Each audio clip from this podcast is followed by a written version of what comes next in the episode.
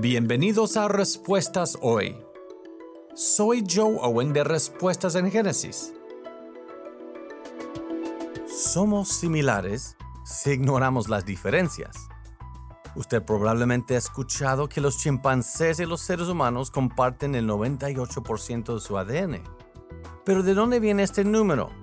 Pues bien, el cotejo de ADN es complicado para simplificarlo, los investigadores ignoran las grandes secciones que no coinciden, haciendo un total del 1.3 mil millones de letras de ADN.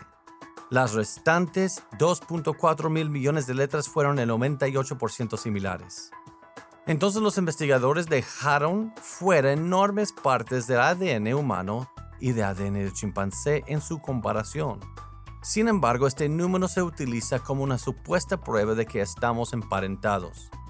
Nuestro ADN no es el 98% similar a los chimpancés.